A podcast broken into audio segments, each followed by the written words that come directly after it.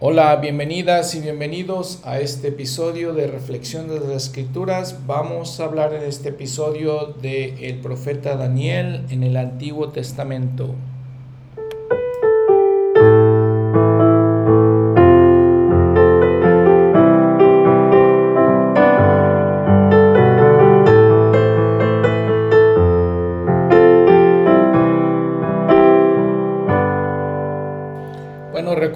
Algo de las historias que hemos estado viendo, de los profetas que vivían en el antiguo Israel en estos tiempos, eh, había, les habíamos dicho, les había dicho que eran tiempos turbulentos, tiempos difíciles. Eh, por ejemplo, Nabucodonosor eh, sitió la ciudad de Jerusalén y empezó a hacer deportación de judíos hacia Babilonia Nabucodonosor, rey de Babilonia, hizo, esto aproximadamente en el año 605 antes de Cristo. Entre probablemente estas primeras deportaciones estaban algunos jóvenes que consideraban tal vez los babilonios que eran de, valía, eh, porque eran jóvenes inteligentes, jóvenes sabios, y querían prepararlos para que pudieran tomar ciertos eh, cargos de liderazgo. Entre uno de ellos, uno de estos jóvenes, era Daniel. Daniel eh, era, un, era judío, obviamente, ¿sí? pero se empapó de toda la cultura de Babilonia les digo, siendo un adolescente probablemente en este año 605, fue llevado y se empapó de todo esto, fue preparado para ciertos, les digo, ciertos puestos, puestos de, liderazgo. Eh, proveyó de guía a los reyes de Babilonia y de luego de Persia hasta que tuvo unos 80 años de edad. Entonces eh, fue, una persona muy importante. Y fue otro de los hombres en el Antiguo Testamento que vieron visiones eh, muy especiales y vieron sueños y pudieron interpretar sueños. Ya vimos algunos como José, el hijo de Jacob, ya vimos algunos como Leí también, en, tuvo visiones y sueños, eh, Nefi tuvo visiones y sueños, Isaías, Ezequiel y todos, la mayoría de los profetas, pero entonces Daniel también lo hizo. Les digo, ya estando él en Babilonia, entonces ya, estando allá. Eh, obviamente les digo, eh, el, el imperio babilonio quería llevar jóvenes preparados para hacer esto. ¿Para hacer qué? El mismo libro de Daniel nos dice, en el capítulo 1 vemos las fechas y la historia, lo que está pasando y dijo el rey a Aspenaz, jefe de sus eunucos, que trajese de los hijos de Israel y del linaje real y de los príncipes muchachos en quien no hubiese defecto alguno y de buen parecer y aptos para toda sabiduría y sabios en ciencia y de buen entendimiento e idóneos para estar en el palacio del rey que se les enseñase las letras y la lengua de los caldeos. Y estaban, les digo, entre ellos algunos jóvenes, hijos de Judá, dice el versículo 6, Daniel, Ananías, Misael y Azarías. Y luego habla en el versículo 7, Sadrach, Mesac y Abednego. Entonces, todos estos jóvenes eran de, linaje real, lo que, de acuerdo a lo que nos dice esta escritura. Si ven en sus notas al pie de la página, en, por ejemplo en versículo 6, de acuerdo con esos nombres, 6a, Daniel significa Dios es mi juez en hebreo, Ananías, favorecido de Jehová, Misael, que es de Dios, Azarías, Jehová ha ayudado, y de Sadrach, Mesach y Abednego no tenemos realmente eh, algo que podamos decir, es algo oscuro. Probablemente Abednego significa siervo de Nego. Entonces solamente de esos tenemos. Entonces todos estos jóvenes, les digo, estaban, eh, eran jóvenes especiales por todas estas características que está buscando Nabucodonosor. E inmediatamente el libro nos cuenta de algo que pasó. ¿sí? Los israelitas, recuerdan, tenían la ley de Moisés y les era prohibido comer ciertos alimentos. Sus dietas se adherían a algo que se llama kosher, que les había comentado en, algún, en alguna de los eh, episodios, que significa kosher, significa propio o aceptable, y les digo, iba de acuerdo con la ley de Moisés. Todavía pueden ver alimentos si buscan eh, en, las tiendas alimentos kosher, que son aceptables para los judíos. Y entonces dice en el versículo 8, Daniel se propuso en su corazón no contaminarse con la ración de la comida del rey, ni con el vino que él bebía. Pidió por tanto al jefe de los eunucos que no se le obligara a contaminarse. Imagínense, ¿no? Lo interesante es que obviamente estos jóvenes eh, tenían tratamiento especial, probablemente le estaban dando la mejor comida que podían comer, sin embargo Daniel se estableció firme en sus principios. Y vean el versículo 9, y puso Dios a Daniel en gracia y en buena voluntad con el jefe de los eunucos.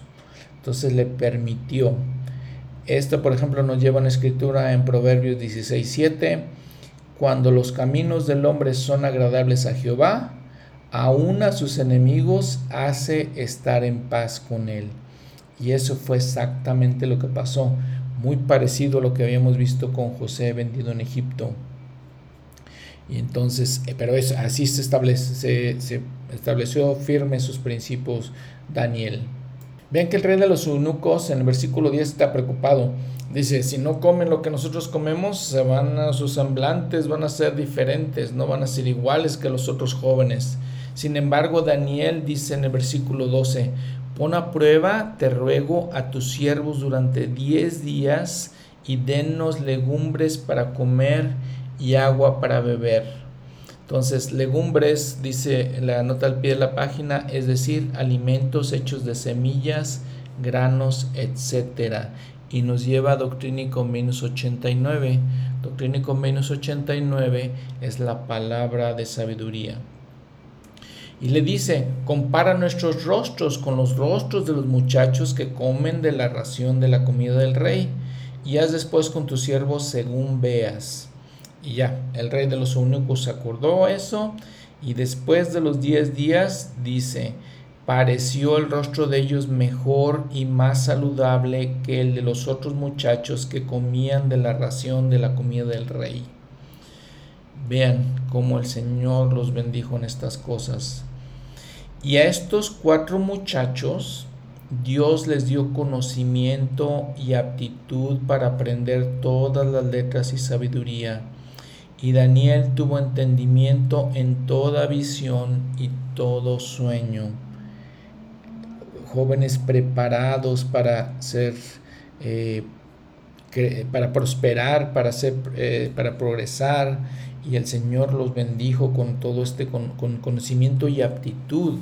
Dice, tuvo entendimiento. Y se refiere a Daniel, pero obviamente se refiere también a los demás jóvenes. Entonces, Vean eh, cómo el Señor bendijo a este joven por ser fiel a la palabra de sabiduría. Y lo más, lo impresionante de esta historia, muy impresionante. ¿Qué pasó con Nabucodonosor? Dice en el versículo 19, el rey habló con ellos y no fueron entre todos, no fueron hallados entre todos ellos otros como Daniel, Ananías, Misael y Azarías. Y así entraron al servicio del rey y sobre todo asunto de sabiduría y de entendimiento que el rey los consultó, los halló diez veces mejores que todos los magos y astrólogos que había en todo su reino. Y continuó Daniel hasta el año primero del rey Ciro. El rey Ciro ya era Persia. Ya Persia conquistó a Babilonia, venció a Babilonia. Y el capítulo 2 entonces viene el muy famoso sueño de Nabucodonosor. dice que en este segundo año de su reinado soñó sueños y se, se perturbó su espíritu, se le fue el sueño. Dice, mandó llamar a sus magos, astrólogos, encantadores y a los caldeos para que le, dijeran, le dijesen sus sueños. Y entonces les dijo el rey, he soñado un sueño y mi espíritu se ha turbado, se ha turbado por saber el sueño. Entonces los caldeos hablaron al rey en lengua aramea. La lengua aramea era una lengua, dice ahí su eh, nota al pie de la página, es decir, un idioma emparentado con el idioma hebreo era un parecido al, idioma hebreo, pero era el, idioma de los caldeos, de los babilonios. Y entonces eh, los, los, los, siervos, los, los eh, magos y astrólogos y encantadores le preguntaron al rey, dinos por favor tus sueños y te daremos la interpretación.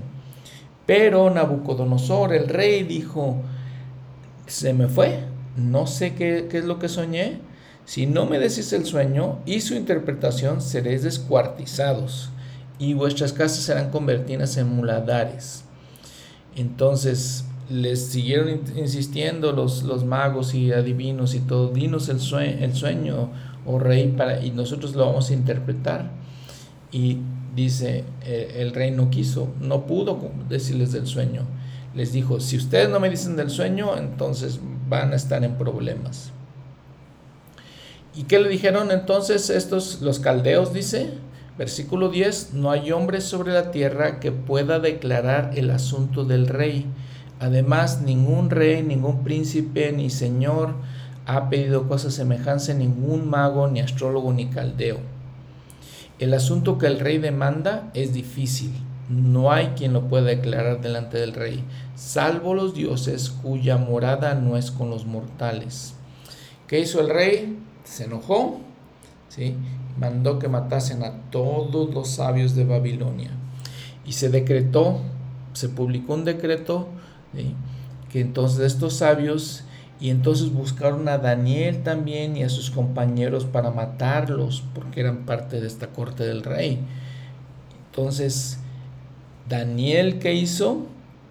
Le dijo a Arioc, que era capitán del rey, ¿por qué es tan severo el decreto de parte del rey? Entonces Arioc le dijo toda la situación a Daniel, y entonces entró Daniel y pidió al rey que se le diese tiempo, y, que así le daría al rey la interpretación. Y entonces fue luego a su casa, habló con sus amigos, sus compañeros, Ananías, Misal y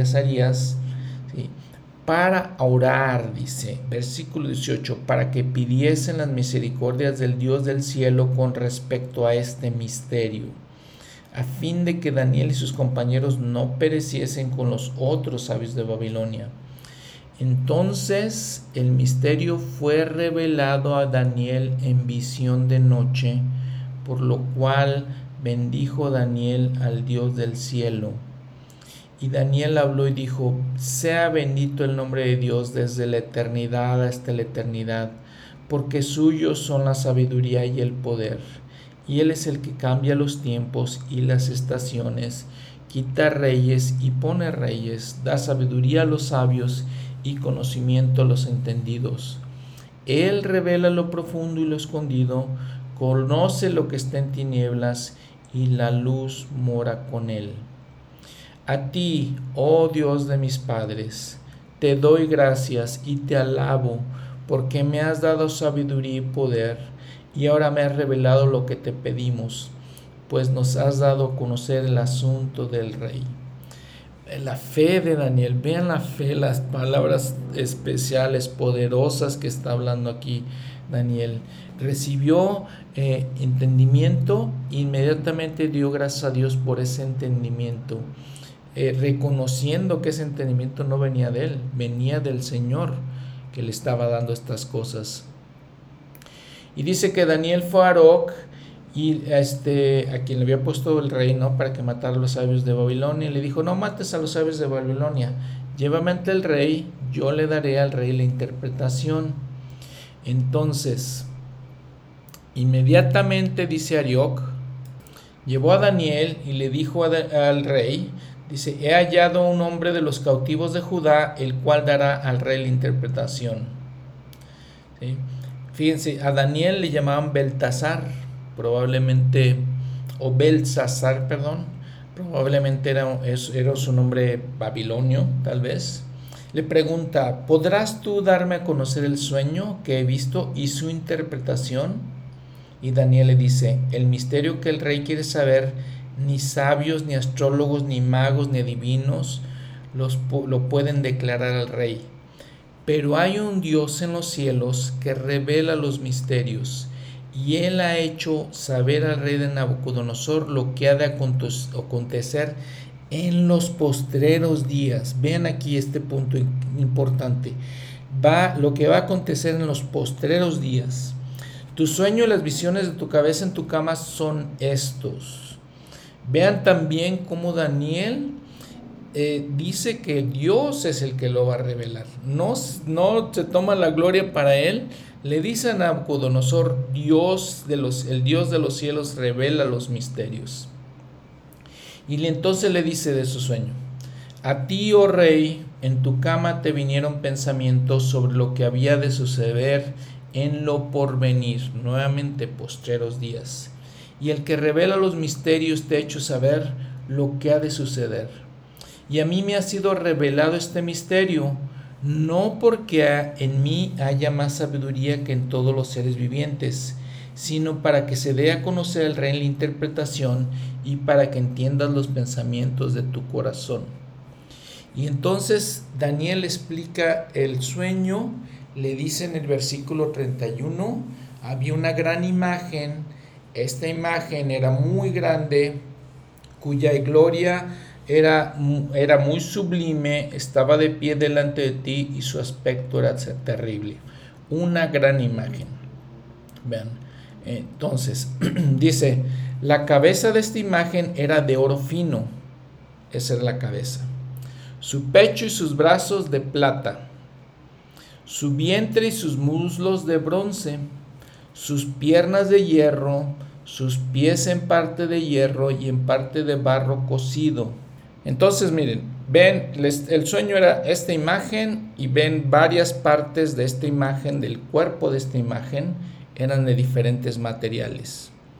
La cabeza de oro nuevamente, los pechos y sus brazos de plata, su vientre y sus muslos de bronce, sus piernas de hierro, sus pies en parte de hierro y en parte de barro cocido. Los diferentes materiales. Y ahorita vamos a regresar al versículo 34. Vamos a ver lo que los estudiosos de las escrituras nos dicen de esta imagen. ¿Qué significaba esta imagen? Muy bien. Déjenme decirles primero en, una, una cápsula cultural, de hecho, en los versículos del 4 al 23, ¿sí?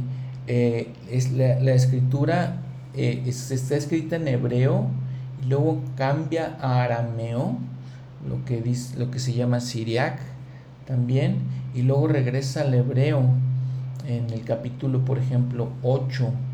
¿sí? Entonces, eh, es, un poquito difícil entender por qué sucede todas estas cosas pero así, así, así está escrito el libro, ¿no?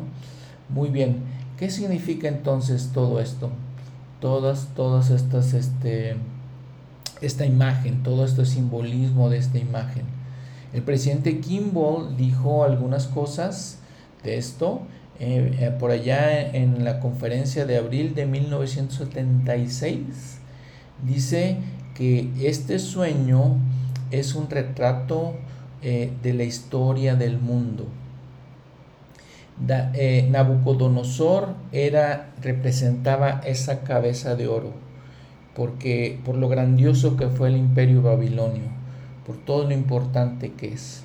Pero cada parte del cuerpo que cambia el material significaba que un reino iba a tomar dominio sobre el reino anterior entonces, si Babilonia, Nabucodonosor era la cabeza de oro, y entonces seguían, pues, eh, las, eh, su cuerpo, su pecho y sus brazos, que eran de plata. ¿Quién tomó, eh, quién dominó Babilonia después? Persia, el rey Ciro de Persia tomó, ¿sí? Eh, tomó el control de, Babilonia, les digo. Todos estos reinos pues eh, tuvieron una... Eh, se levantaron, es lo que quiero decir, se levantaron y después cayeron. Y es como, lo, muy interesante es que algunos historiadores, alguna gente muy inteligente en, nuestros días, ¿sí? Por ejemplo, hay un hombre que se llama Ray Dalio, él tiene unos libros muy interesantes de historias, eh, eventos eh, actuales. Entonces, él estudió que prácticamente todos los reinos, todos los imperios antiguos siguen un ciclo. Se levantan, crecen, son poderosos y luego viene el, el decline. Entonces, vean, por ejemplo, lo que él dice es que es un ciclo. Lo que se me hace demasiado interesante, estaba leyendo este libro, ¿sí? que explica todo eso. Lo que se me hace demasiado interesante, pues es que ese es el ciclo que dice el libro de Mormón, ¿no? el ciclo del orgullo, que exactamente lo dice el libro de Mormón cuando viene el orgullo y todos estos imperios y reinos eh, caen, descienden, hay una declinación, que es lo que estaba viendo, como si dice la palabra exactamente en español, declinación.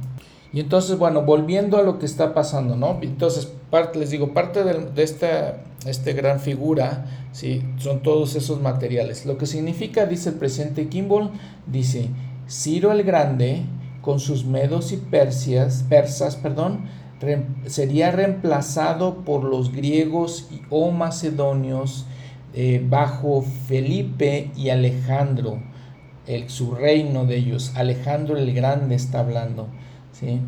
Ese poder mundial también sería reemplazado por el imperio romano y Roma sería reemplazado por un grupo de naciones de Europa que representan, que son representadas por los pies de la imagen, los dedos de los pies de la imagen. Entonces todo, todo eso así lo establece el presidente Kimball, eh, así nos dio la revelación.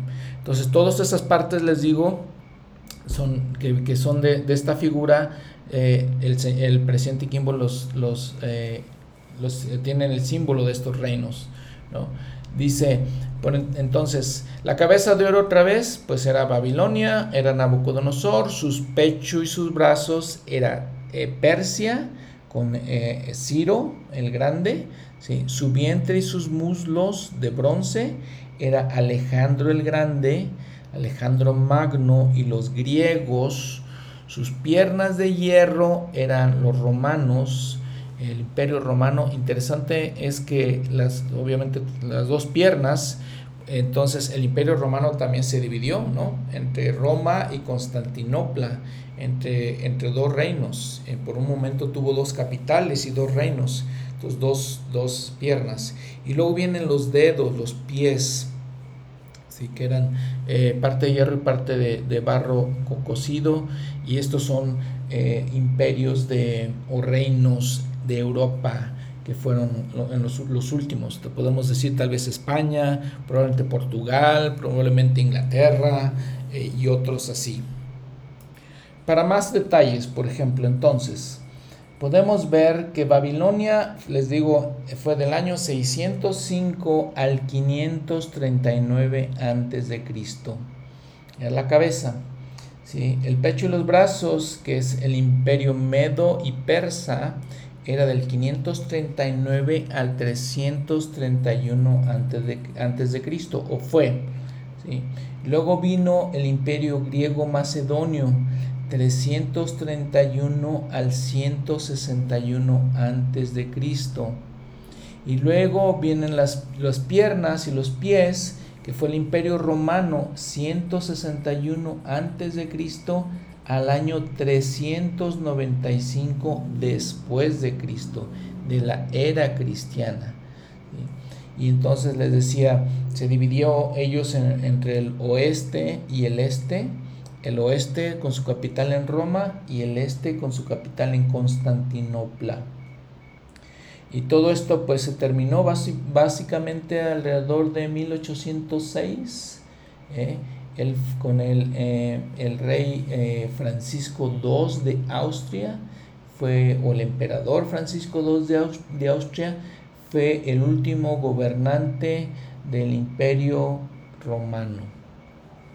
En 1830, como sabemos, pues vino la restauración de la iglesia, de la cual vamos a hablar en un momento, que bien explica aquí perfectamente también Daniel, que era parte del sueño de Nabucodonosor.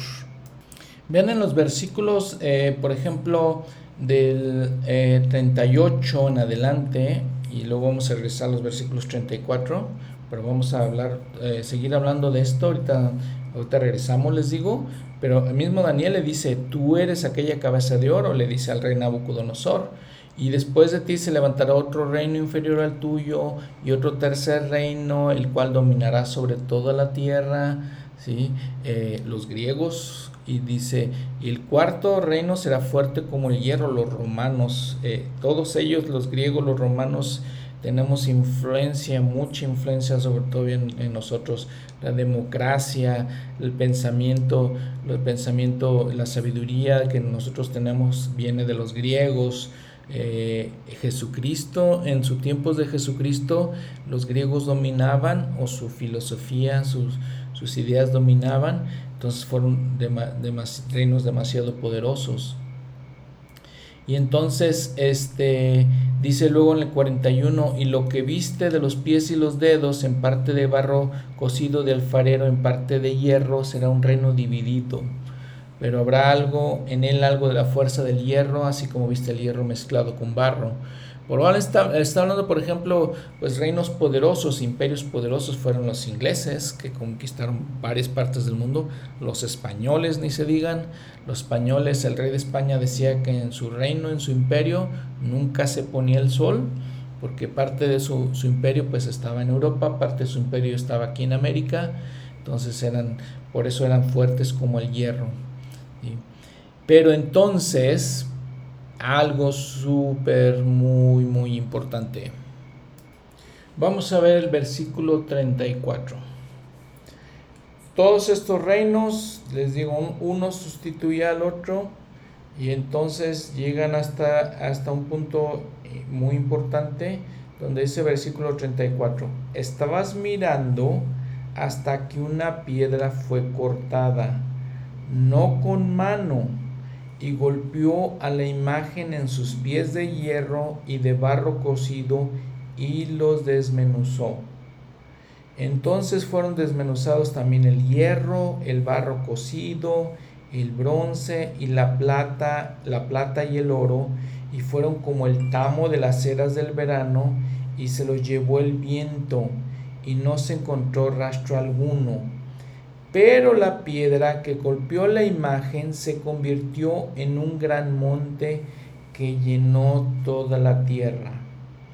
Este es el sueño, también diremos su interpretación en presencia del rey.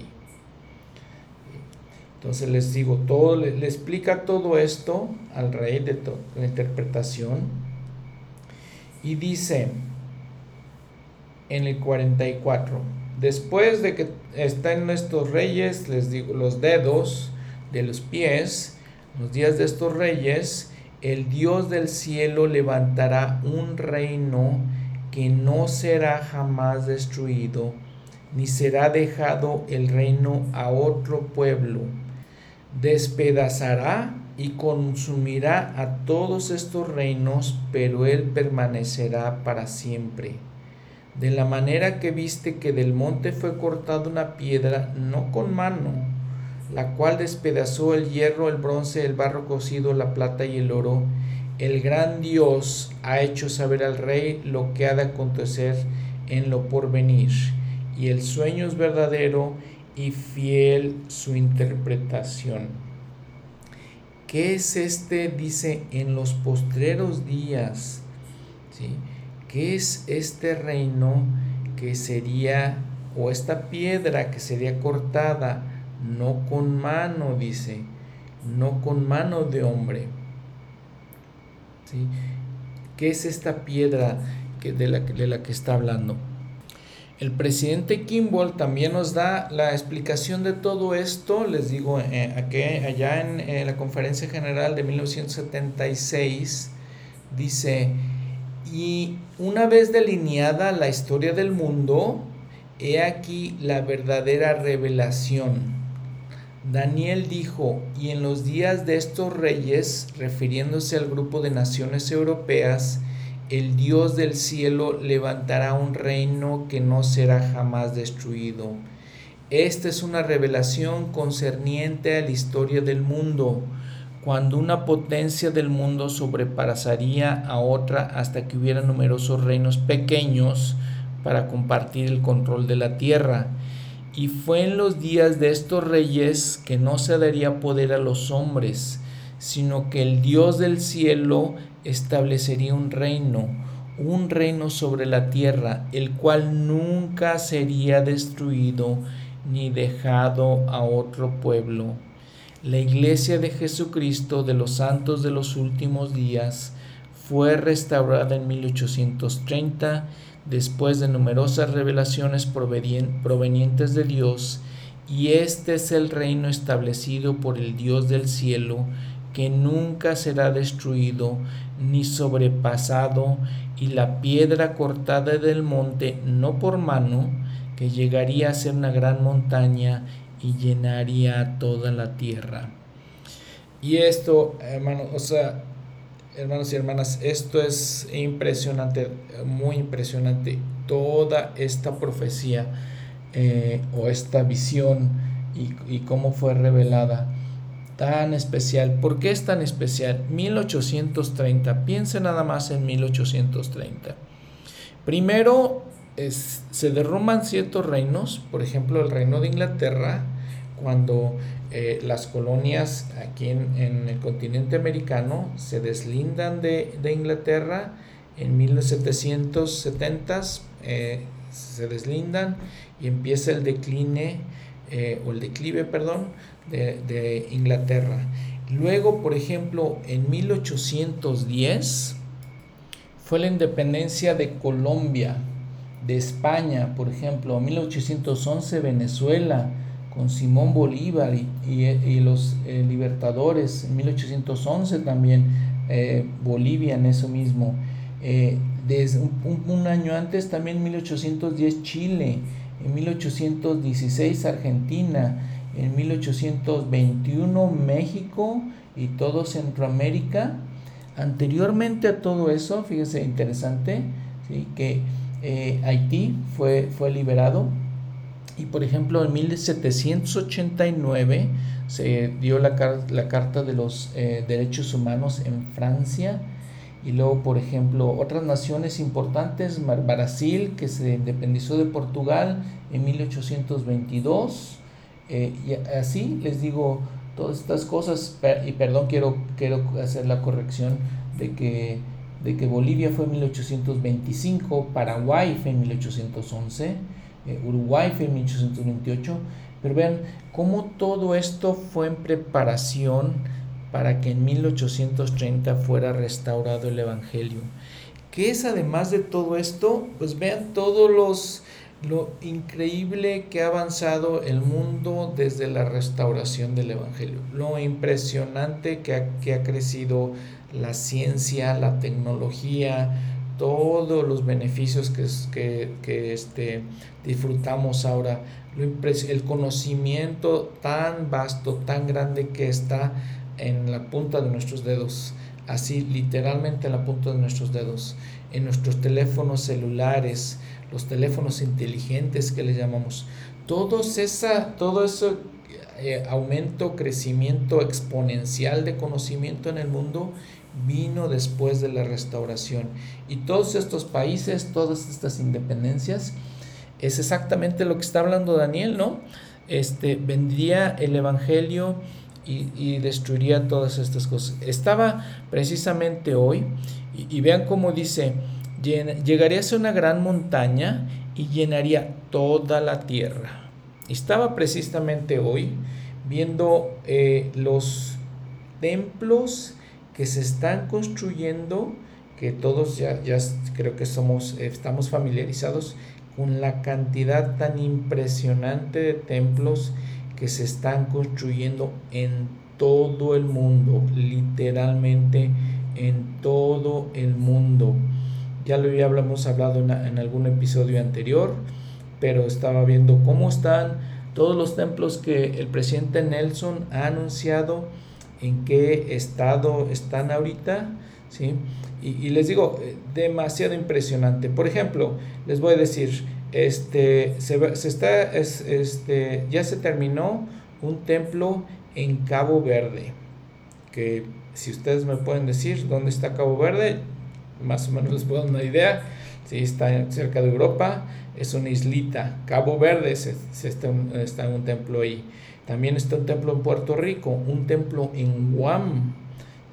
Hay varios templos que se van a construir en Filipinas, en todo Centroamérica, en Cambodia, en Nigeria, en este, Honduras, eh, como decía, en todo Centroamérica, por ejemplo, en Tonga, en América, en Samoa, en Hungría, en Rusia se va a construir otro templo, eh, en Nueva Guinea se va a construir un templo, en Sierra Leona, y les voy a explicar dos, si alguien me puede decir dónde son estas naciones, este, voy a estar impresionado de que me digan. ¿sí? Se va a construir un templo en Taragua, Kiribati. Les digo, si alguien me puede decir dónde están las naciones, sería impresionante. Por Vila Vanuatu, un templo ahí. Vean, ¿sí? se, se están preparando un templo en Dubái. Se está preparando un templo en China, en Shanghái. ¿Qué no significa esto que es en todo el mundo? En todo el mundo. Bengaluru este, o Bangalore en, en la India. O sea, les, alguna vez les decía, todos estos países que no son realmente ni cristianos siquiera, ahí se están preparando templos para, para eh, que la, iglesia crezca ahí. Singapur, Bélgica, Austria, Mozambique, hay un Ghana, más, más templos en Ghana, más templos en África, Taiwán, Monrovia, Liberia. Monrovia está en Liberia. Madagascar. La, de, la República Democrática del Congo, que ya había, eh, este, pero se va a, construir otro. Y les digo una cantidad impresionante de templos. Las dos que les había mencionado, que literalmente, la verdad es que personalmente no tenía idea de dónde estaban, están cerca de Fiji. Fiji está son unas islitas, Fiji es una islitita, estos dos templos van a estar en una pequeña islitita en Tarawa, Kiribati, por Vila Vanuatu, son unas islitas que están cerca de Australia. Si ustedes van a su mapa van a ver que son unas islitas. No es eso, no es eso. Un cumplimiento a este sueño que está en Daniel ¿No es eso un cumplimiento estas cosas? Doctrina y Convenio 65.2. Las llaves del reino de Dios han sido entregadas al hombre en la tierra, y de allí rodará el Evangelio hasta los extremos de ella, como la piedra cortada del monte, no con mano ha de rodar hasta que llene toda la tierra hasta que llene toda la tierra. Y lo que les he estado diciendo de, digo, los templos no puede ser un mejor ejemplo de todo esto. No puede ser. Dice, dijo el presidente Brigham Young, el Señor Dios Todopoderoso ha establecido un reino que blandirá el cetro de poder y autoridad sobre todos los reinos del mundo y que nunca será destruido es el reino que vio Daniel y acerca del cual escribió. Tal vez algunos consideren una traición decir que el reino que aquel profeta anunció ya está establecido. No podemos evitar que piensen así, pero podemos, pero sabemos que lo que decimos es cierto e invitamos a las naciones a creer en nuestro testimonio. El reino continuará creciendo, expandiéndose y prosperando más y más. Cada vez que sus enemigos intenten derrocarlo, se extenderá más y será más poderoso. Les repito, cada vez que sus enemigos intenten derrocarlo, se extenderá más y será más poderoso.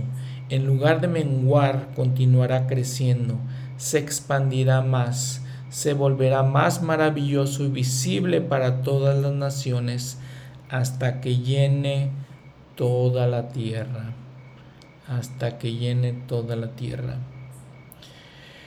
Impresionante, impresionante que es un testimonio muy, muy fuerte de, del Evangelio de Jesucristo, de saber que la iglesia, eh, la iglesia de Jesucristo, de los santos de los últimos días, es el reino de Dios aquí sobre la tierra y que tenemos la gran, gran bendición de si observamos, si tenemos la visión, disfrutar estas milagros y grandes bendiciones.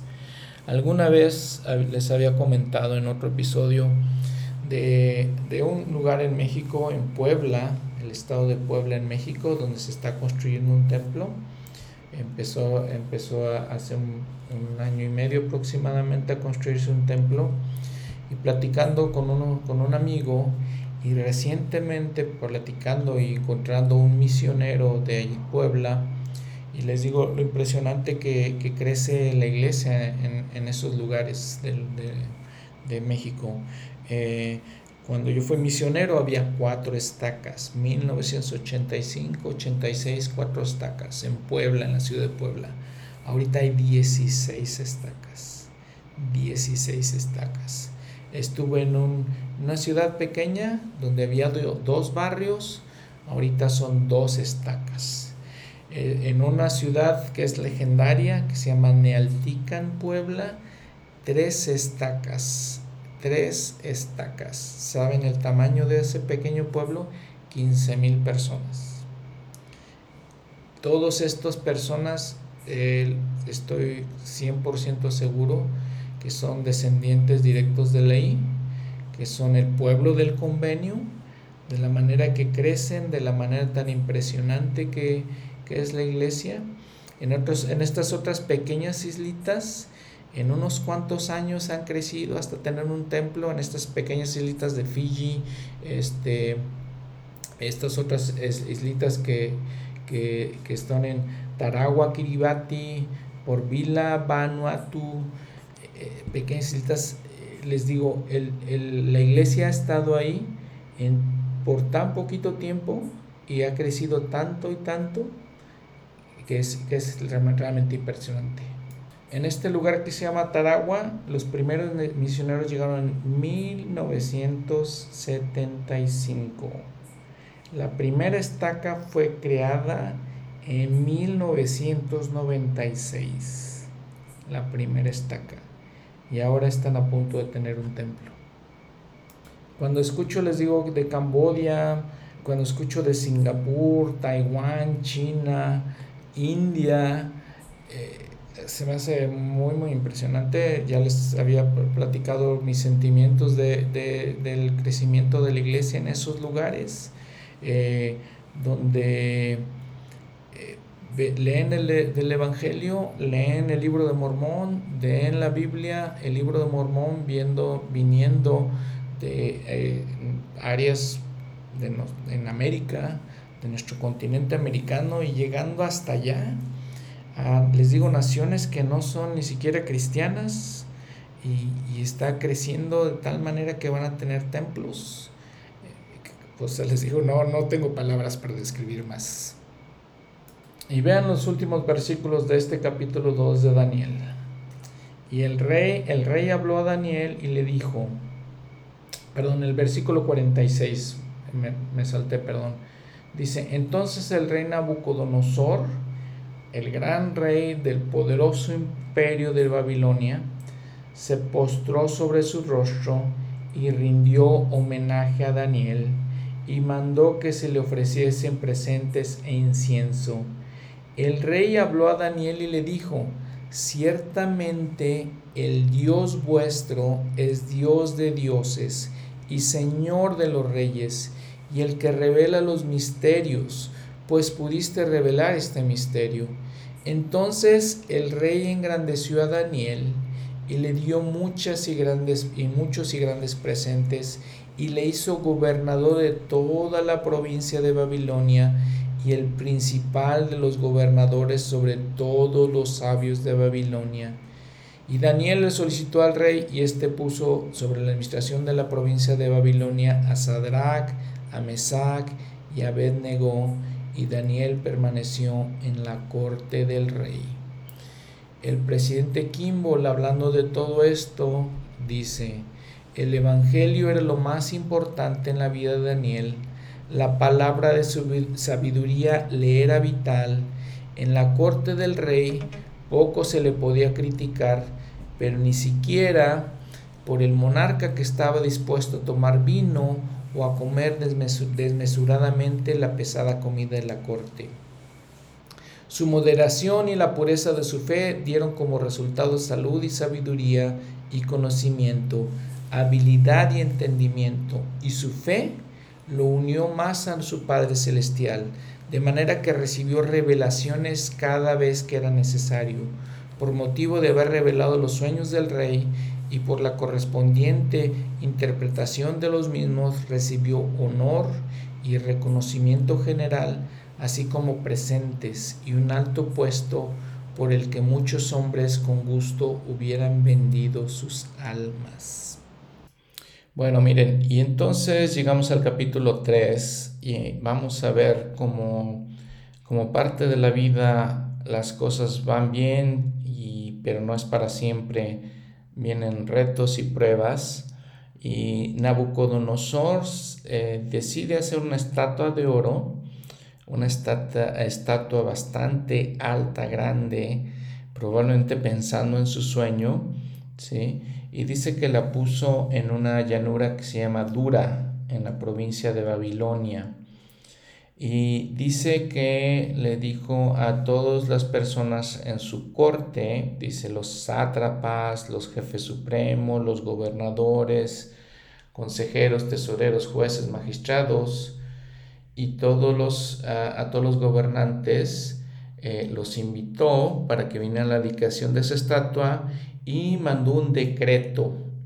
Y dijo, hizo fiesta, mandó un decreto y les dijo que eh, dio esta ley, este decreto de que todos se, se deberían de postrar y adorar ante la estatua.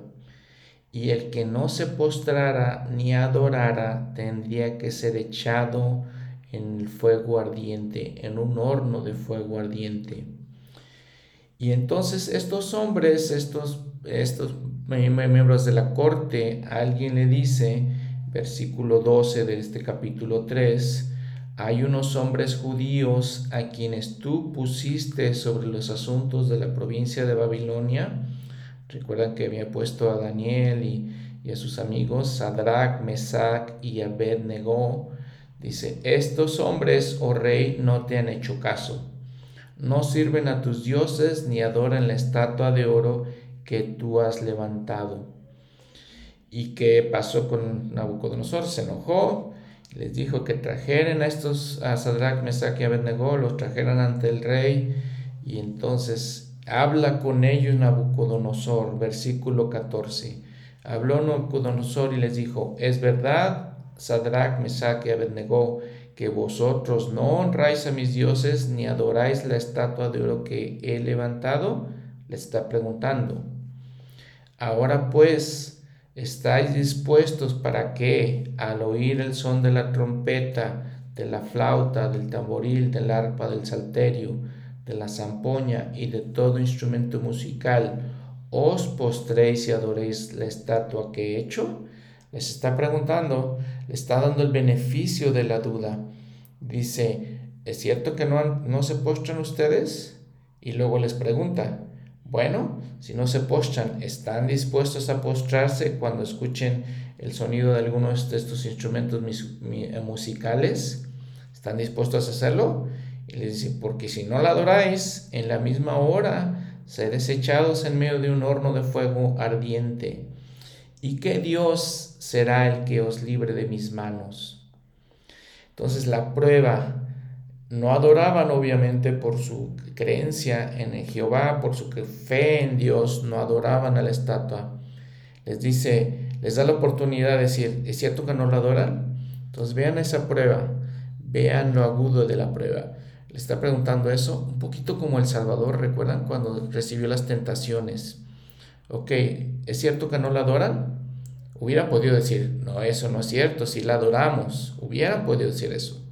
Y luego les, les vuelvo a hacer otra pregunta, les digo, ok, no la adoran, pero están dispuestos a adorarle de aquí en adelante, más o menos es lo que le está preguntando. También allí hubieran podido decir, sí, sí lo vamos a adorar para protegerse, porque les dice, si no la adoráis, seréis echados en el horno de fuego.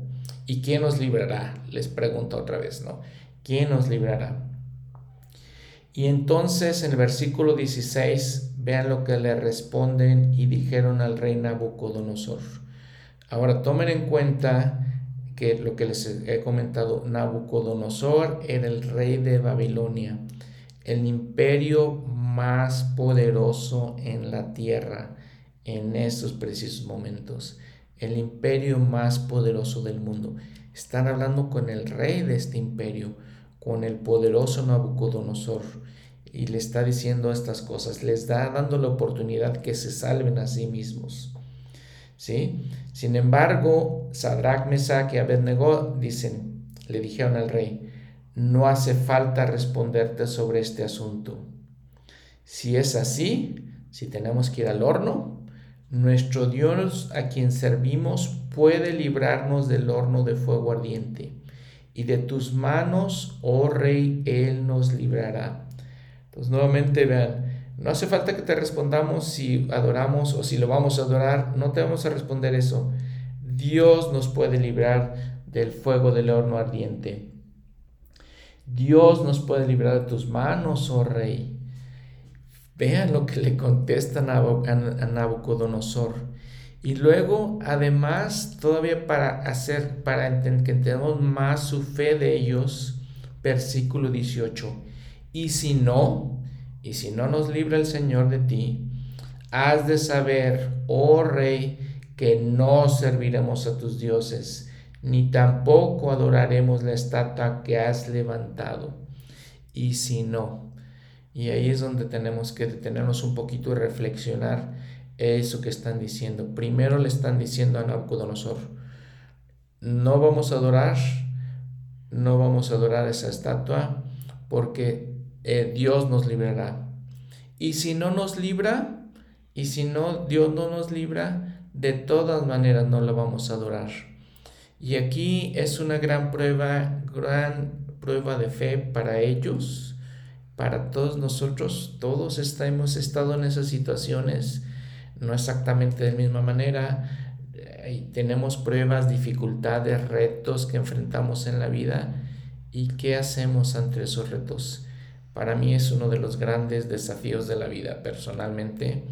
Decir, Dios nos va a librar de estos problemas y qué pasa si no nos libra de estos problemas. ¿Qué pasa si no lo hace? Porque aquí es eh, este, Sadrach, Mesach y Abednego están diciendo, si no lo hace, de todas maneras no vamos a adorar, de todas maneras vamos a mantener nuestra fe en Dios. Y les digo, esa es la gran prueba para mí en la vida, que podamos mantener la fe en Dios a pesar de que no nos libre de las pruebas. El presidente Kimball, refiriéndose a esta, esta experiencia, les dice, recordamos la integridad de los tres hebreos, Sadrach, Mesach y Abednego. Los tres, así como Daniel, resistieron a hombres y mandatarios a fin de ser fieles a sí mismos y de mantenerse leales a su fe. Se les requirió, mediante decreto del emperador, que se arrodillaran y adoraran una enorme imagen de oro que el rey había hecho levantar. A riesgo de perder casta y posición y de enojar al rey, prefirieron ser arrojados al horno ardiente antes que negar a su Dios. Cierro la cita. Y les digo, qué eh, prueba tan difícil y, personalmente les digo, me cuesta trabajo a veces eh, enfrentar esas situaciones en que, ¿qué pasa si no? El, en, abril del 2004, en la conferencia de abril del 2004, el hermano este, Elder del quórum de los 70 del segundo quórum de los 70 Dennis Simmons, eh, dio un mensaje en la conferencia y así se llama su mensaje, y si no. ¿Qué pasa cuando esperamos, tenemos la fe de que Dios nos va a liberar de algún problema, de alguna circunstancia? ¿Mantenemos la fe si no es así?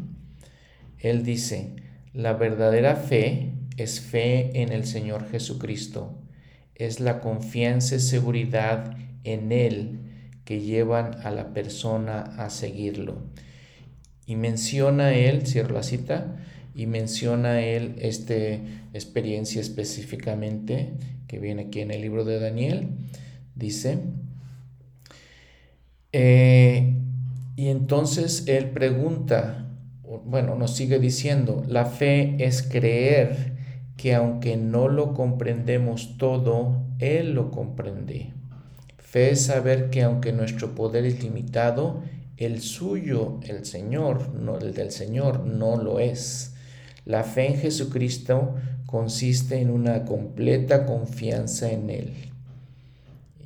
Y sigue mencionando lo que, lo que pasó en esta experiencia. Cuando comprendemos, dice, sigue diciendo, cuando comprendemos que todo es una prueba administrada por nuestro Padre Celestial, que quiere que confiemos en Él y le permitamos ayudarnos, entonces vemos todo con mayor claridad. Entendemos todo cuando entendemos que es una prueba. Dice, el Señor nos ha dado albedrío, el derecho y la responsabilidad de decidir.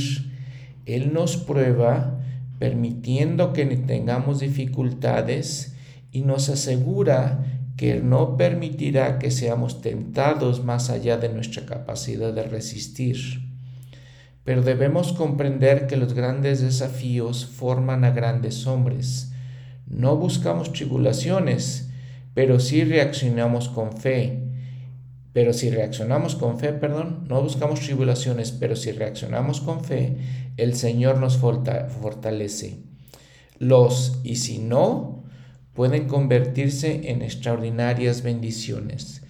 Les digo, ¿qué pasa si no nos, nos, bendice el Señor? Y sigue diciendo el elder uh, Simmons, el apóstol Pablo, por ejemplo, dice, nos gloriamos en las tribulaciones, sabiendo que la tribulación produce paciencia, y la paciencia prueba, y la prueba esperanza, y la esperanza no avergüenza. Dice le el Señor mismo en 2 Corintios 12, 19, eh, le dijo al apóstol Pablo, bástate mi gracia porque mi poder se perfecciona en la debilidad. Por tanto, sigue diciendo Pablo, de buena gana me gloriaré, me gloriaré más bien en mis debilidades, para que repose sobre mí el poder de Cristo. Por lo cual, por amor a Cristo me gozo en debilidades, en afrentas, en necesidades, en persecuciones, en angustias, porque cuando soy débil, entonces soy fuerte. Esto se encuentra en 2 de Corintios 12, todas estas escrituras. Dice, por la fe, Abraham cuando fue probado ofreció a Isaac, sigue diciendo el apóstol Pablo en Hebreos 11. Por la fe, Moisés rehusó llamarse hijo de la hija de Faraón, escogiendo antes ser maltratado con el pueblo de Dios que gozar de los deleites temporales del pecado, teniendo por mayores riquezas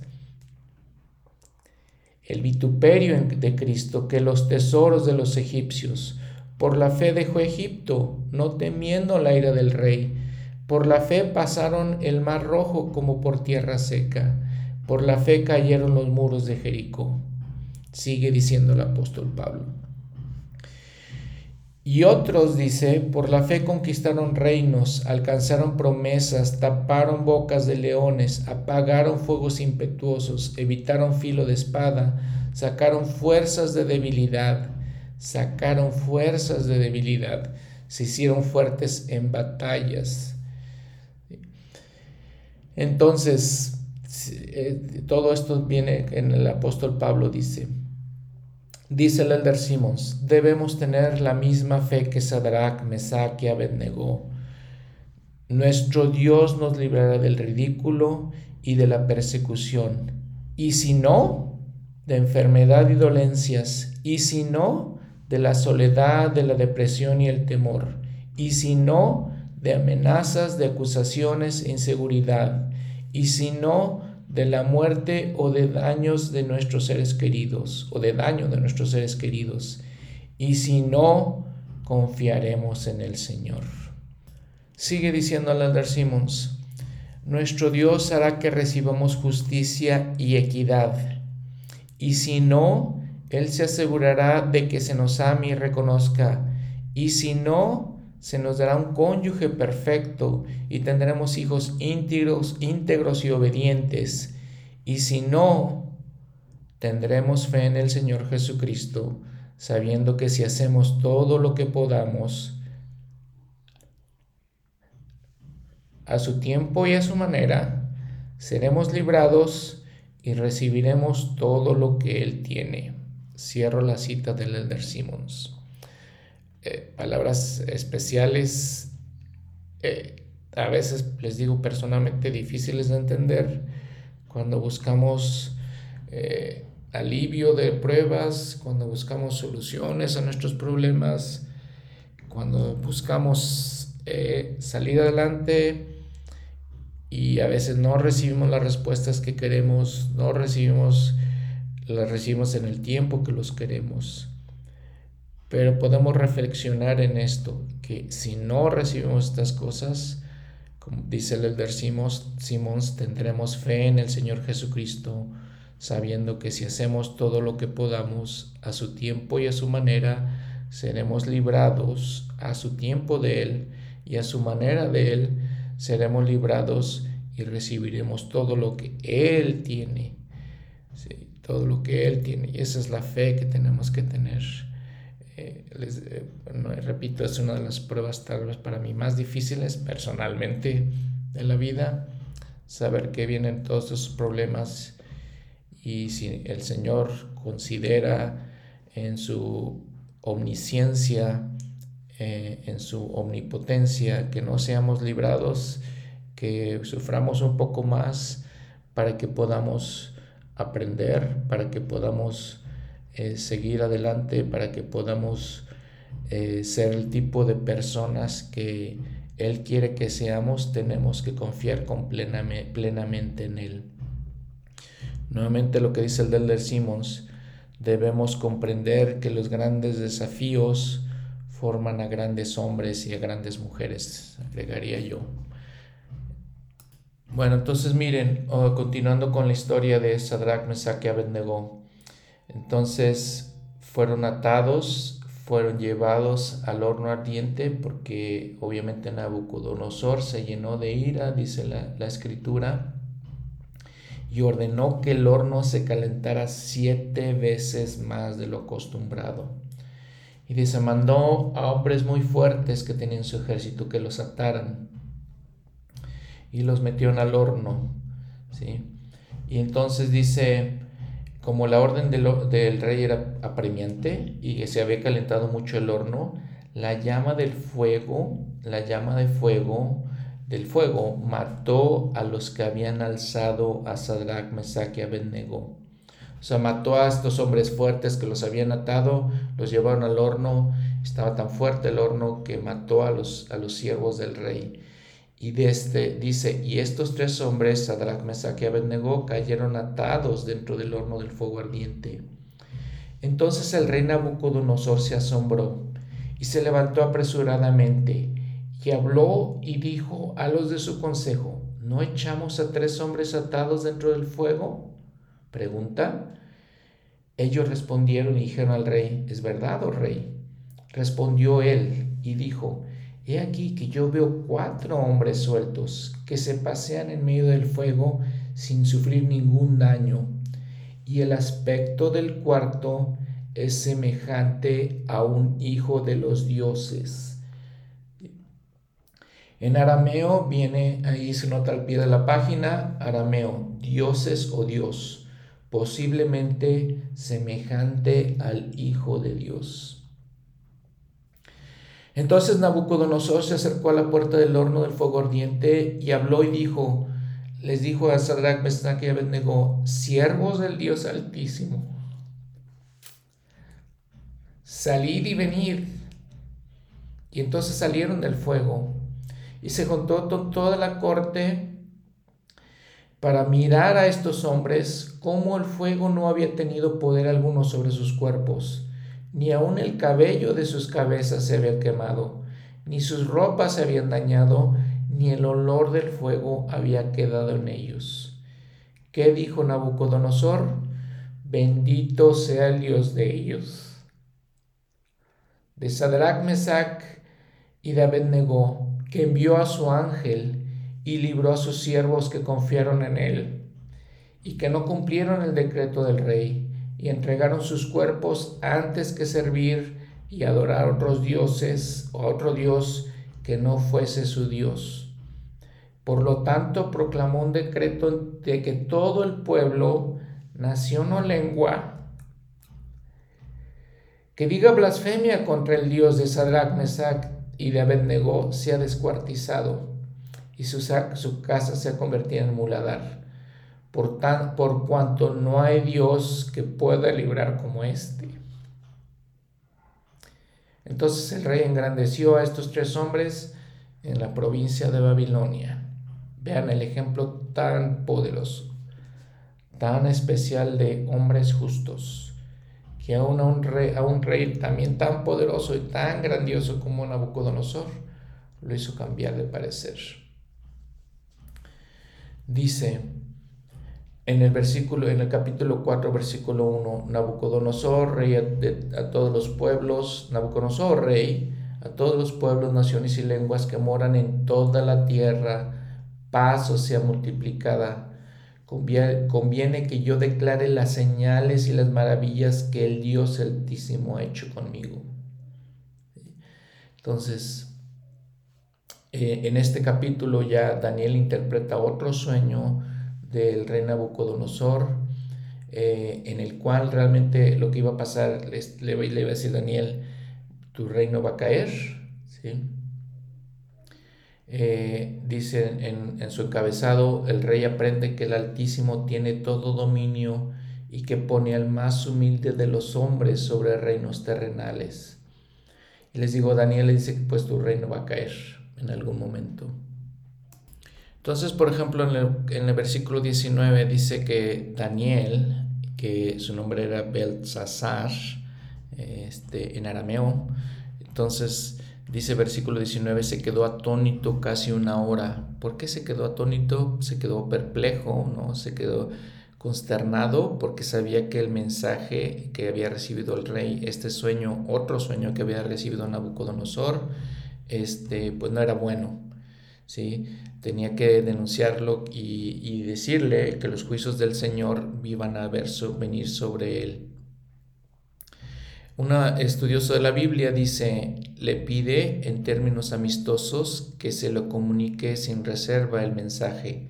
Entonces Daniel comunica el mensaje con palabras de interés sincero por el bienestar del rey.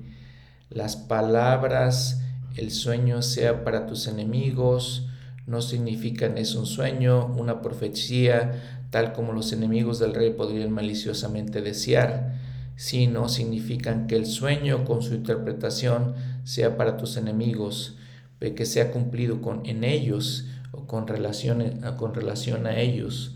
Entonces, porque, es, porque le tenía estaba turbado que tenía que decirle esto este, Daniel al rey. ¿sí? Eh, y pues se lo tiene que decir. Y Babilonia sabemos que, cayó, que cayó. Bueno, miren, entonces vemos que Daniel sigue sirviendo, era tan, eh, tan excelente en su manera de ser Daniel, que sigue sirviendo bajo los reyes de Persia. Eh, este, por ejemplo, capítulo 6 ya es mucho después, bajo el reinado de Darío, nuevamente rey de Persia, sirvió bajo el el gran imperio persa. Este, en los siguientes capítulos les digo, Dice, por ejemplo, en este capítulo 6, versículo 3, pero Daniel mismo era superior a estos sátrapas y gobernadores, porque había en él un espíritu excelente, y el rey pensaba ponerlo sobre todo el reino. Les digo, ya estamos hablando de otro rey, ya estamos hablando de otro imperio. Entonces los gobernadores y los sátrapas buscaron ocasión para acusar a Daniel otra vez, ¿no? Con, con respecto a los asuntos del rey, pero no pudieron hallar ocasión alguna eh, eh, hallar ocasión alguna o falta, porque él era fiel y ningún motivo de acusación ni falta fue hallado en él.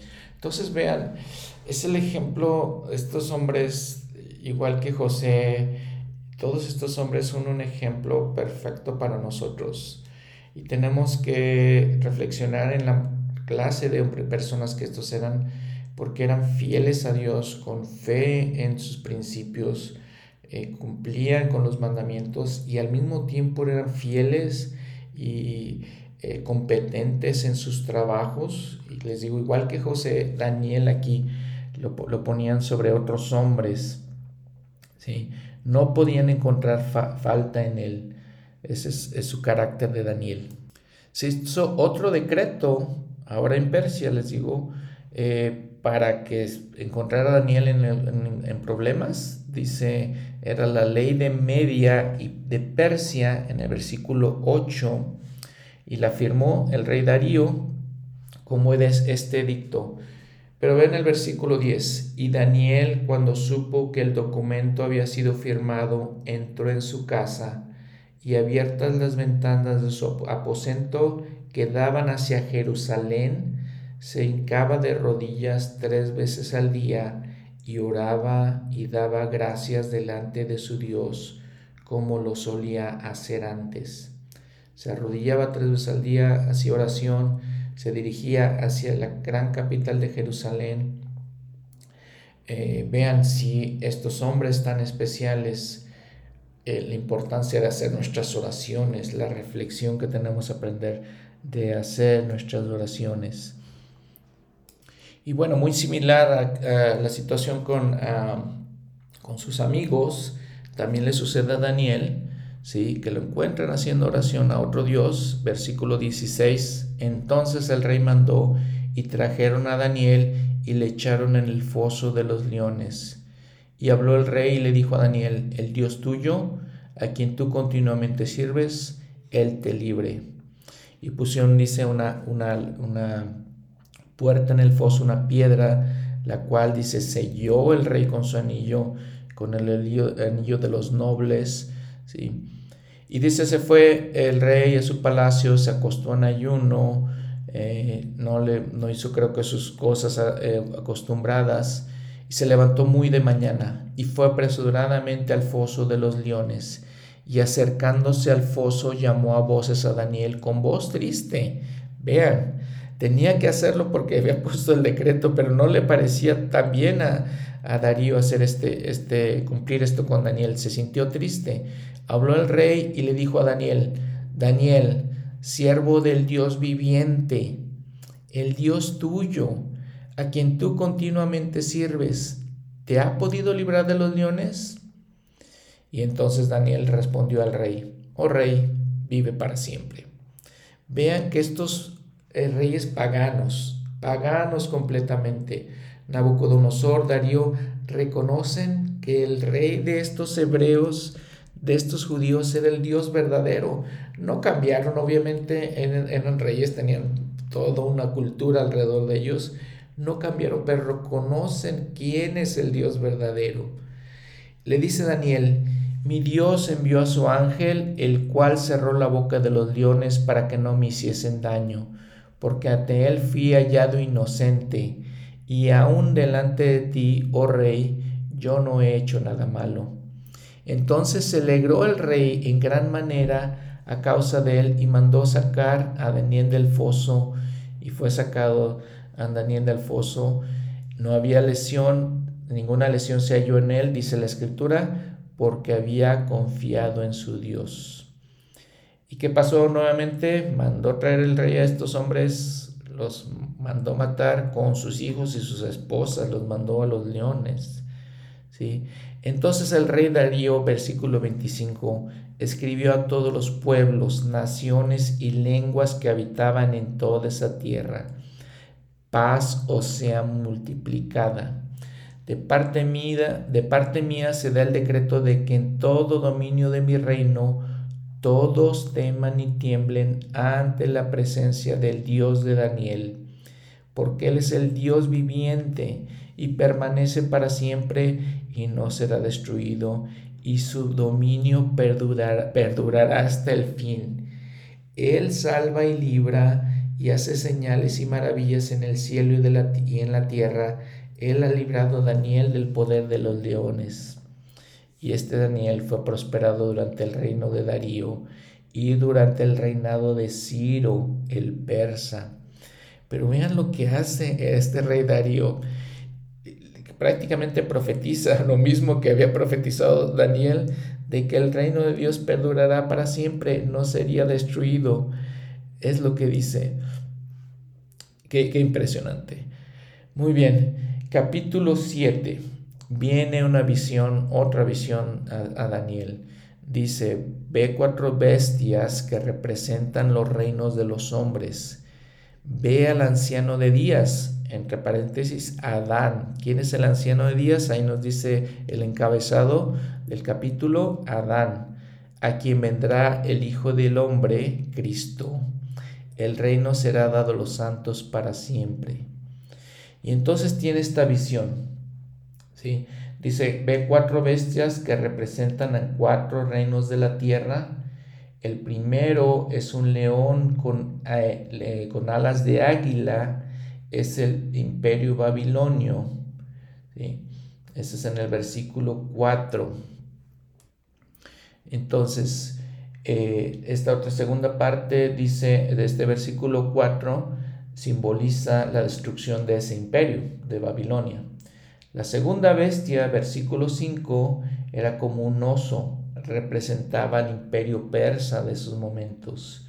Y dice sus tres costillas en su boca representaban sus conquistas. Había conquistado Lidia en el 546 a.C., había conquistado Babilonia en el 539 y había conquistado Egipto en el 525 a.C., Persia. Primero Babilonia, segundo Persia. La tercera bestia, en el versículo 6, representaba las conquistas muy rápidas que realizó Alejandro el Grande Alejandro Magno. Del 336 al 323 a.C. Las cuatro cabezas representaban los generales de Alejandro que se dividieron el reino después de su muerte. La cuarta bestia que está en el versículo 7 es el imperio romano, que la verdad es que sobrepasó a todos estos imperios anteriores, predecesores de ellos.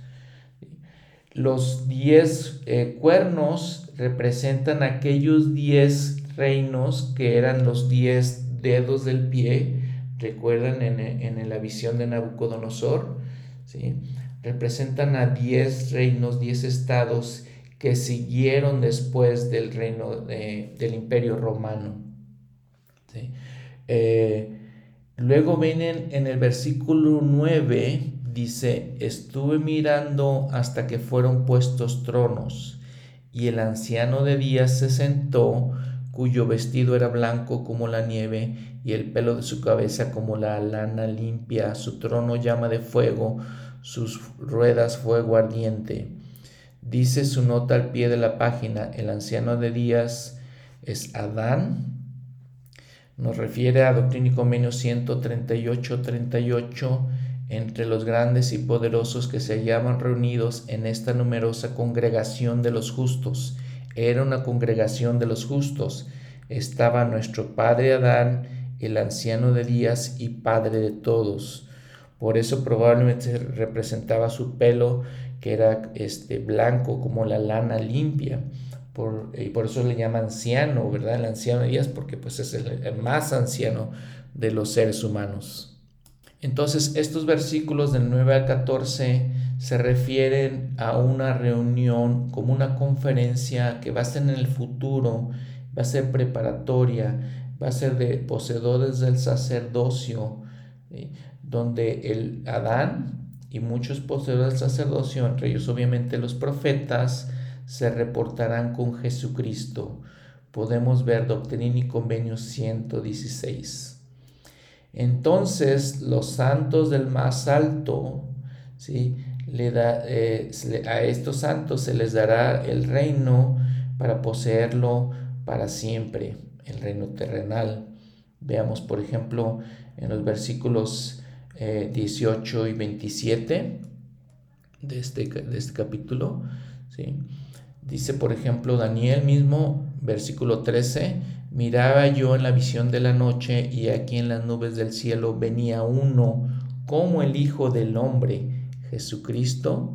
Dice su, su nota al pie de la página, segunda venida de Jesucristo, que vino hasta el anciano de días y le hicieron acercarse delante de él y le fue dado dominio y gloria y reino, y todos los pueblos y naciones y lenguas le servían. Porque Adán, siendo el primer hombre, ¿sí? se le dio dominio y, este, sobre esta tierra. Dice, este, entonces, eh, se, les se les dará el dominio a los santos.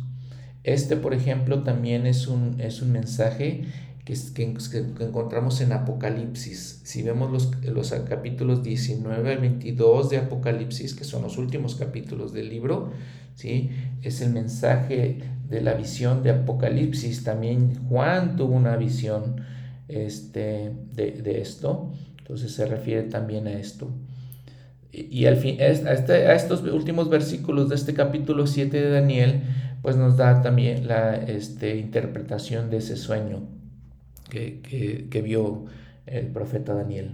Sí, respecto a esta, esta reunión, de lo que iba a suceder en esta reunión que está hablando Daniel en su visión, dice, por ejemplo, Doctrina y Convenio 103.7, y esforzándose por observar todas las palabras que yo, el Señor su Dios, les declaré, jamás cesarán de prevalecer hasta que los reinos del mundo sean sometidos debajo de mis pies, de los pies del Señor y sea dada la tierra a los santos para poseerla para siempre jamás. esta reunión, esta conferencia, este, nos dice eh, Doctrina y Convenios que iba, iba a mantenerse en el lugar de Missouri y entonces, porque iba a ser en preparación, preparación para el milenio, iba a ser en la segunda, va a ser en la segunda venida de Jesucristo. En Doctrina y Convenios 116 nos habla del lugar, dice eh, el Señor da a Spring Hill el nombre de Adán Ondi Amán, porque ese lugar, dijo él, al cual vendrá Adán a visitar a su pueblo, o sea, donde se sentará el anciano de días, como lo declaró Daniel el profeta. ¿Qué significa este Adán Ondi Amán? ¿Sí? Significa que es el lugar donde dice, si lo vemos en su guía para el estudio de las escrituras, el lugar donde Adán, tres años antes de morir, bendijo a los de su posteridad que eran justos. Doctrina y Convenio 107, 53, 56, y a donde vendrá antes de la segunda venida. Entonces el significado de Adán, Ondi, Amán.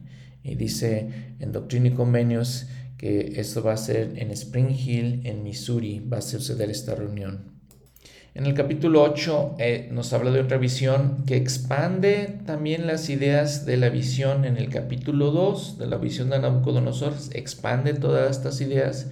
Si ven su, eh, su encabezado, dice, Daniel ve en visión un carnero, que era Media y Persia, los imperios de Media y Persia, un macho cabrío, Grecia, otros cuatro reyes, y luego en los últimos días ve a un rey altivo que destruirá, destruirá al pueblo de los santos. Este rey sería quebrantado cuando se levante contra el príncipe de los príncipes. Vean, por ejemplo, eh, lo que dice en el versículo 15, dice, acaeció que mientras yo, Daniel, consideraba la visión y procuraba comprenderla, he aquí se puso delante de mí uno con apariencia de hombre. Y dice, le habló este, este ángel que vio Daniel, dice, dijo, Gabriel, haz comprender la visión a este nombre es básicamente de las pocas veces en que se menciona el nombre de, un, un, ángel. En este se menciona Gabriel, en este punto se menciona Gabriel. Gabriel, recuerdan, el ángel Gabriel fue el mismo que se presentó ante María y le declaró ¿sí? que era el ángel que venía a ella, a María, la, la madre de Jesucristo. Lucas 1, 19 y 26 dice, yo soy Gabriel que estoy delante de Dios y he sido enviado a hablarte y darte estas buenas nuevas. Y también dice que Gabriel fue el que se presentó con José, eh, el esposo de María. Entonces, para, darle eh, la explicación de lo que estaba sucediendo. Eh, Gabriel, si lo entendemos, es una alguien que se presenta antes. Él cumple el rol de un Elías, se le llama Elías. Por ejemplo, Juan el Bautista eh, se presentó para predicar el Evangelio en preparación para Jesucristo. Juan el Bautista es un Elías. Gabriel es un Elías también. Eh, entonces, en esta manera, de esta manera. Por ejemplo, vamos a ver en, en Doctrina y Convenios 27, el 6 al 7, nos explica un poquito de esta misión de ciertos profetas que eran como un profeta llamado Elías, no, no fue este Elías el profeta, es otro profeta, dice versículo 6, 27, doctrínico menos 27, 6, y también con Elías a quien se ha encomendado las llaves de llevar a cabo la restauración de todas las cosas concernientes a los últimos días. ¿Cuál es el llamamiento? Las llaves de llevar a cabo la restauración de todas las cosas concernientes a los últimos días que se han declarado por boca de todos los santos profetas desde el principio del mundo. Y también con Juan, Juan el Bautista, hijo de Zacarías, a quien él, Elías, visitó y prometió que tendría un hijo. A Zacarías está hablando.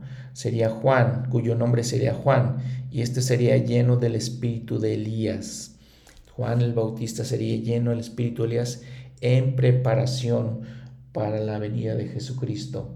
Entonces, en esta manera, Elías también prepara ciertas cosas. Es, un prepara, es una persona que prepara, tiene ese llamamiento, tiene ese espíritu. Capítulo 9 de Daniel. Daniel ayuna, confiesa y ora por todo Israel. Vean, ayuna, confiesa, ora por todo Israel. Gabriel, al ángel Gabriel revela el tiempo de la venida del Mesías quien hará expiación por la iniquidad. Se quitará la vida al Mesías y morir el Mesías, ¿no? Jesucristo. Entonces, en versículo 3 dice, volví mi rostro a Dios el Señor, buscándole en oración y ruego, en ayuno y silicio y ceniza. Vean la reflexión que tenemos que hacer.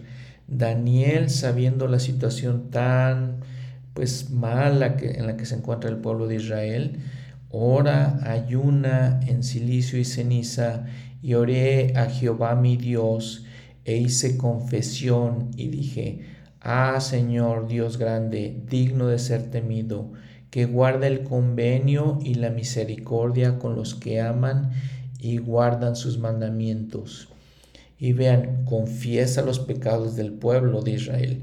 Hemos pecado, hemos cometido iniquidad hemos actuado inicuamente y hemos sido rebeldes y nos hemos apartado de tus mandamientos y de tus juicios.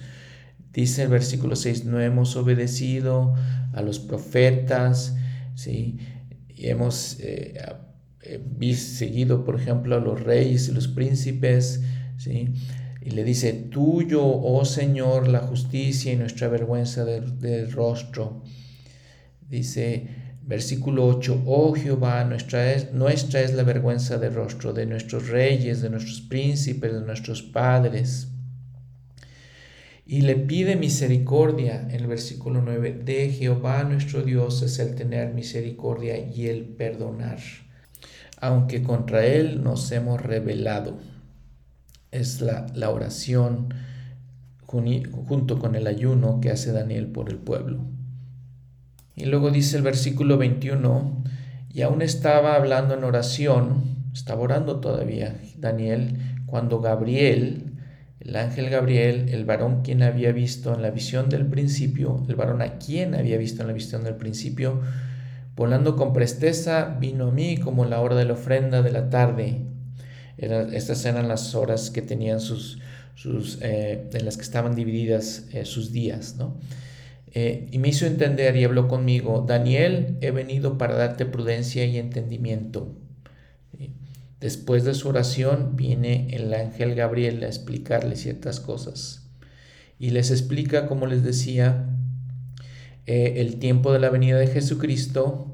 Y bueno, se han visto maneras en las que se puede entender este, estos tiempos. No sabemos la verdad, es la, la hora en que el Señor venga. ¿Sí? Pero le dice 70 semanas. Eh, van a pasar y todo eso en el versículo 25 y reedificar Jerusalén hasta el Mesías príncipe, siete semanas y setenta y dos semanas, todo esto, pero les digo, no sabemos realmente. Pero Gabriel le da esta, esta visión o le da este entendimiento, dice. Bueno, vean, capítulo 10 ya otra vez Ciro era rey de Persia ya en este momento Ciro, si recuerdan, habíamos visto que fue un gran benefactor de los, de los judíos, del pueblo judío. ¿sí? Conquistó Babilonia en el, imperio babilonio en 539 a.C.